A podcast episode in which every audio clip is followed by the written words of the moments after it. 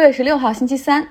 我们之前说到过散户热门股哈，meme stock 里面有游戏驿站、AMC 电影院、黑莓等等。其实还有一大类也是被投资大 V 们在社交媒体上带起了热度的。这一类呢叫做 Special Purpose Acquisition Company，特殊目的收购公司。稍后我们具体来讲一下它到底是什么哈。那为什么这么复杂的金融产品已经在市场上存在了很多年，但基本上没什么热度？为什么会忽然之间火起来？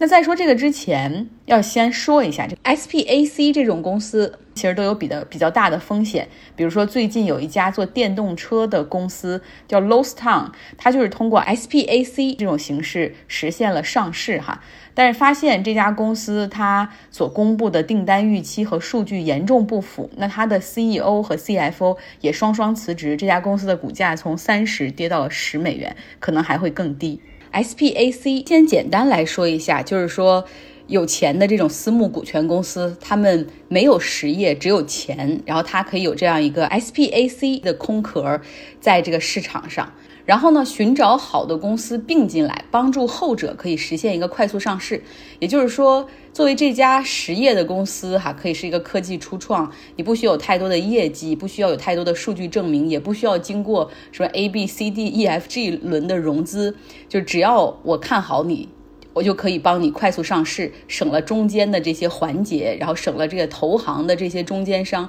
可以让股东和企业双赢。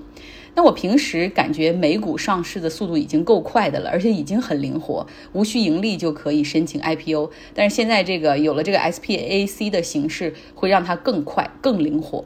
那详细讲它之前，我们先来先介绍一个人，他叫 Chamas 帕里哈皮提亚啊，他的姓太复杂了，我们就省略吧，就叫他查马斯。他是斯里兰卡裔的硅谷知名投资人，活跃于社交媒体。他的理念就是作为平民百姓。你一定要炒股，一定要关注新的金融产品。就你不要怕那些机构投资者，其实他们也不是很聪明。就是咱们如果一起努力的话，就可以把华尔街吸的血让他们再吐回来，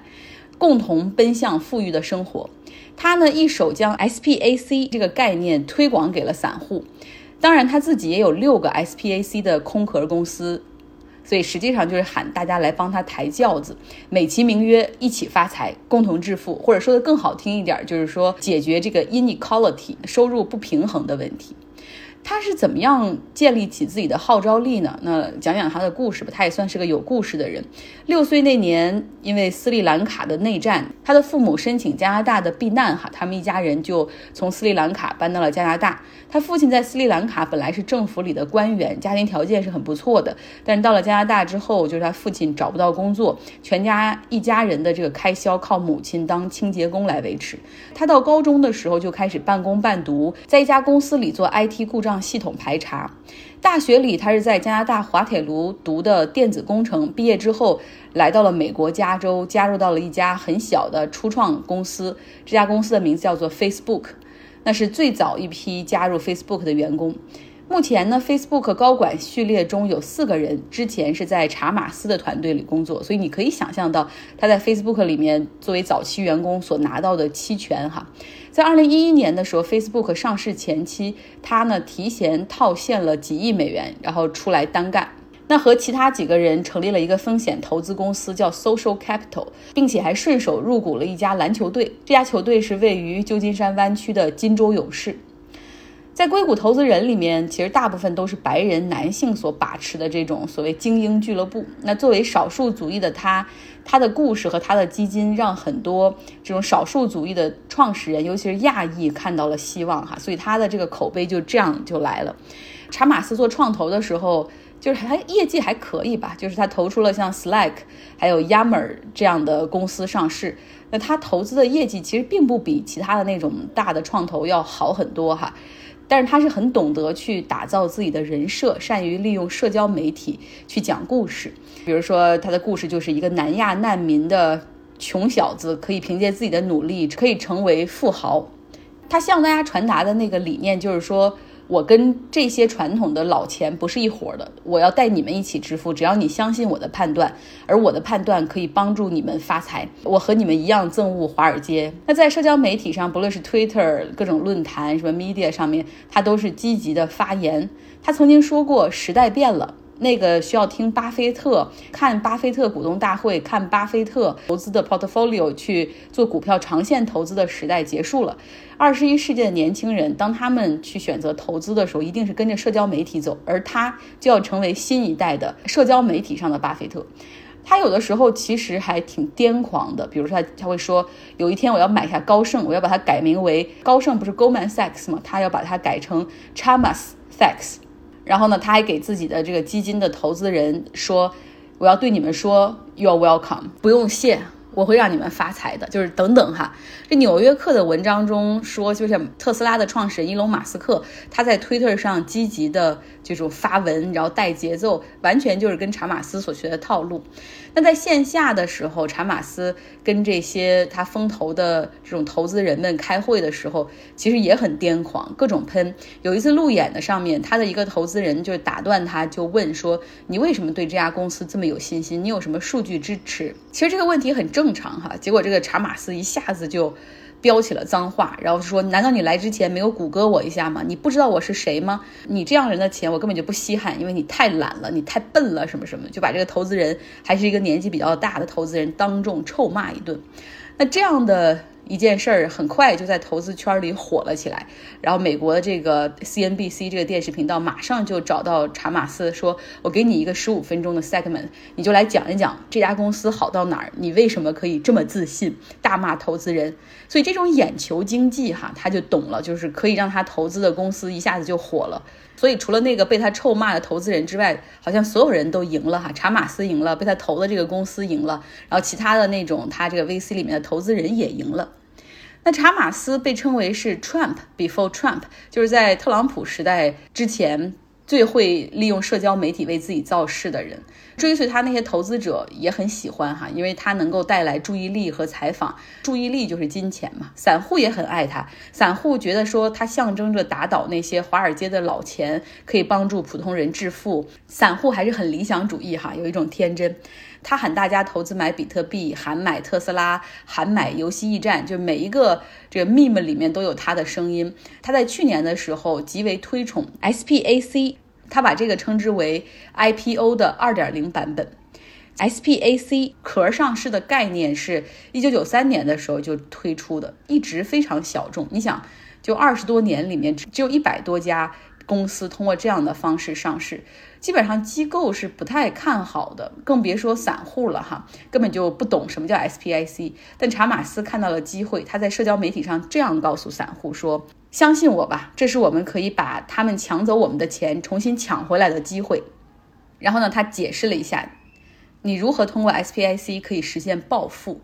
他说，现在我们都知道，只有投中下一个这种科技公司的独角兽哈，然后未来它上市成为 Facebook 是暴富的机会。那现在唯一的途径就是 venture capital，就是你通过风投来进行对这些公司的早期入股。但是对于风投，美国还有一些要求哈，你必须是年收入超过二十万美元或者总资产超过一百万美元的这样的人，否则你是没有办法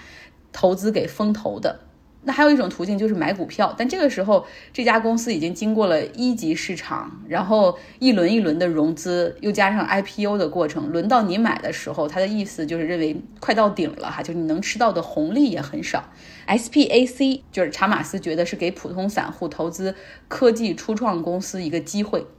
比如说，它的 A 公司哈，这个上市成为了 SPIC 的空壳，它这个一份的股票定价差不多就是十美元，你买入之后就成为了这个 SPIC 的投资人股东，那这个 A 公司就开始在市场上去寻找啊靠谱的科技创投公司，然后把这个并入。查马斯说，SPAC 可以加快上市的速度，而且这个过程更加扁平。同时呢，允许这个被并购的这种新的初创公司可以去大胆描绘他们未来赚钱的前景哈和自己现在的状况。但是传统的 IPO 上市之前，这个公司是有很长的静默期，不允许发声，不允许描绘未来。当然了，这个规则的设计就是为了保证普通散户别被。被忽悠，直到证券交易委员会审核过他们所有的招股说明书以及财务数据，才能够对外发布。也就是说，一家真正通过 IPO 上市的公司，它所发布的一切都是有依据的，包括对未来的预测，然后包括自己的这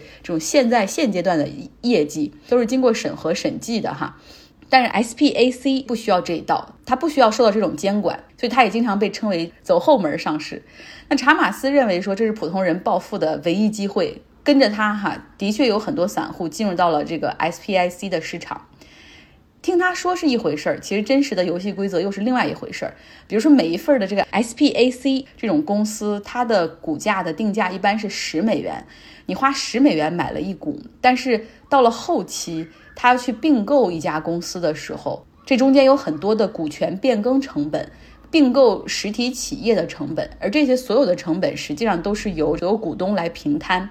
你买的时候是十美元一股，但是平均对应着就是这个公司真正并购了一家实体之后，你的这个平均一股就对应着就只有七美元不到了。所以不管怎么样，SPAC 的壳公司它是赚钱的哈。SPAC 这样的一个投资形式，它有一个时间限制，就是说这家很有钱的这种空壳公司，它必须要在两年的时间里，当然后面还有一个宽限期哈，你必须找到一个实体的公司来完成并购。如果到了这个期限你还没有能够完成并购一家实业公司的话，那你就需要把钱退给投资者。所以查马斯在二零一九年的时候，他也在积极的去寻找并购的目标。有一家公司做太空探索的，听起来就很性感哈，而且它的创始人是布兰德森，这家公司就是 Virgin Galactic。在二零一九年的时候，他们两个人就是一拍即合哈，并购实现上市。布兰德森的维珍太空探险公司，它的这个商业模式和杰夫贝索斯的那个 Blue Oranges 一样哈，他们就是未来帮助高收入群体实现太空梦，就是一次旅行啊，上到。这离地面一百公里左右，让你感感受失重，看到地球是圆的，地球是蓝的，这样的一次旅行票价大概是几百万美元。维珍探险公司在二零零四年就创办了，是名副其实的雷声大雨点小。他已经有六百多个客户交了定金，但至今没有什么好消息。比如说，能查到他的消息就是有三个他的工作人员在一次引擎的试验中爆炸丧生，然后还有一个飞行员在试飞的过程中丧生。那布兰德森其实后来就已经没什么钱了，也没法上市。他后来去找这个沙特主权基金去融资，但是依旧距离这个技术的成熟以及。这个就这个太空飞船的成熟还有很远的道路，所以在二零一九年的时候，查马斯找到他，他们两个人决定 OK 合作，因为两个人都是那种极能忽悠的人才，所以哪怕在完全没有成熟的未来商业计划的情况下，就是什么时候你真的可以这试飞成功，什么时候可以啊推出你的第一批的顾客上天。完全没有任何这些信息的情况下，他们对外大胆的预计，在二零二三年的时候，他们就能够实现一年的净利润是五亿美元净利润哈。实现了走后门上市之后，查马斯也尽到他做大 V 的责任，不断的帮着这家公司在社交媒体上吸引散户去投资。最高的时候，股价炒到了六十美元一股，后来最低的时候跌到十几块钱，现在是三十几块钱。那查马斯早早的就挑到一个比较高的点。清掉了他在这个空壳公司中的所有股权，赚了不少钱。他立刻买了一架七千五百万美元的私人飞机。现在呢，凭借着他手里握着的六家 SPAC 的壳公司，他的身家已经突破了十亿美元大关。那跟着他去投资的散户们呢？我真的不知道财富是升值了还是缩水了。不知道散户的财富到底升值了多少哈？肯定没有查马斯升值的速度快。关键这个查马斯他经常会对外说，他把他的很多钱都用来做慈善，但是真正你一查，他最终只给他的那个大学的母校滑铁卢大学捐过一笔钱，剩下其他任何的这种捐赠都都查不到哈。然后有人说，因为他做慈善的时候又很低调等等，不知道不知道这个人是不是伪造了一个人设，并不是帮着散户去致富，而是真的希望自己富。再说说这个 SPAC 到底什么样的公司选择会选择这种走后门上市呢？目前看到了有不少的是电动汽车的这种创业公司，因为这个行业嘛，你前期的研发投入要比较巨大，但是这个概念现在又很火，很吸引人。就符合这种壳公司要找的这种性感的概念、性感的行业。走后门上市有一个缺点，就是它的财务状况、业绩披露，你很快就要受监管了。之前没有像传统 IPO 的这样静默期，并不意味着你可以对投资人随意的撒谎或者是误导，这后面都会跟你去清算的。所以看到了有两家电动汽车公司通过 SPIC 上市，一一家叫呃 Nicola，另外一家叫 Canoe，这两家公司的 CEO 前不久都辞职了，都是因为财务数据的问题。所以对于一家初创公司来说，真的愿意去接受 SPAC 走后门上市吗？当然，好处就是很快，四个月你就可以实现上市。缺点就是一旦选择了这条路，就意味着你必须要在公众的监视下去成长，因为你你受到了证券交易委员会的监管，然后你的这个财务数据都要公开透明。那对于一个初创公司来说，这真的是一个好事儿吗？所以说，这个业内也有人说，哈，只有那些通过传统的这种风险投资募不到钱的公司才会走 SPAC 上市的道路，所以基本上也不是什么太好的公司。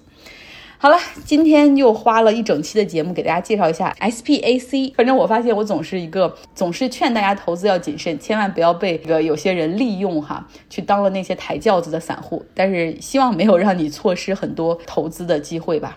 好了，天气开始变热了，希望你有一个愉快的周三。